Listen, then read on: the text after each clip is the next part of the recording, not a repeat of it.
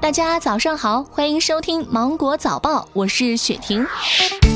因男友买错票，女子与男友吵架后跳下了高铁站台。近日，南京南站一名女子突然跳下了站台，站在轨道中间，情绪十分的激动。据了解，女子因为男朋友买错车票和其发生了口角，情绪崩溃跳下站台。最终，在男友和周边旅客的帮助下，女子被强行拉了上来。因为没有影响列车行驶，民警对女子处以五十元罚款的处罚。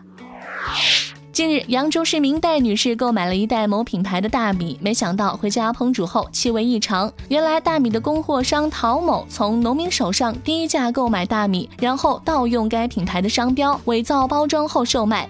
目前，陶某不仅要向戴女士进行十倍的赔偿，还面临货款三至五倍的罚款。原来大米也有假的，吓得我赶紧去闻了闻家里大米的气味。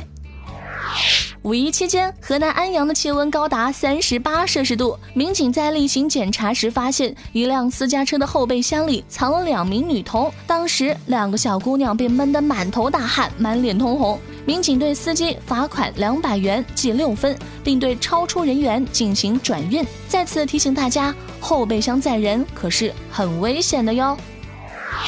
据销售数据显示，五一假期的每一天，南京人都要吃掉六十吨的小龙虾。一些店老板告诉记者，今年的龙虾价格比往年要便宜一些，三四钱的小龙虾一斤十几块钱就能买到。工作人员提醒，因为天气炎热，少量的龙虾会在运输过程当中坏死，大家买虾的时候一定要仔细挑选了。山东济宁李女士五一假期回家看望父母，返程的时候，李女士父母拿出了新鲜的土特产，共有鲜蒜八十斤和蒜苔四十斤，塞满了整个后备箱。李女士说自己一年回家大概两三次，每一次母亲都会准备很多的土特产让自己带回来，心里暖暖的。有一种爱叫父母装的后备箱，你的妈妈有在你的后备箱塞过什么东西吗？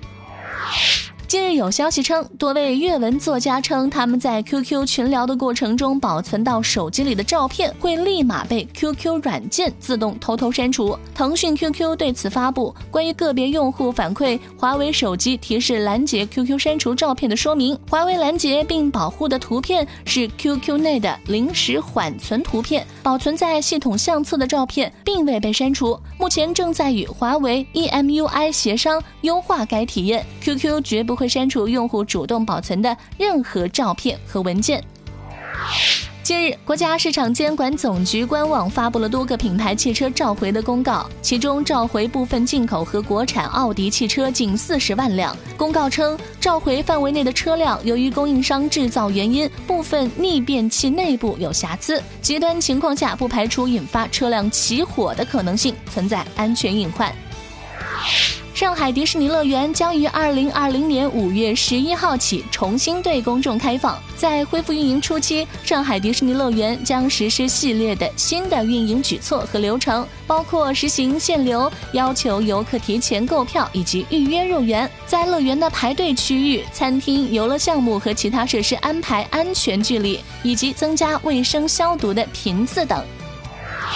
近日，韩国防疫当局把吸烟和肥胖纳入新冠肺炎的高危人群。英国一项研究显示，吸烟会导致呼吸功能下降，一旦感染新冠病毒，发展成重症的概率是非吸烟者的十四倍。肥胖会降低免疫力，在重症病房接受治疗的新冠肺炎患者百分之七十三点四体重超重，且肥胖者治愈率低。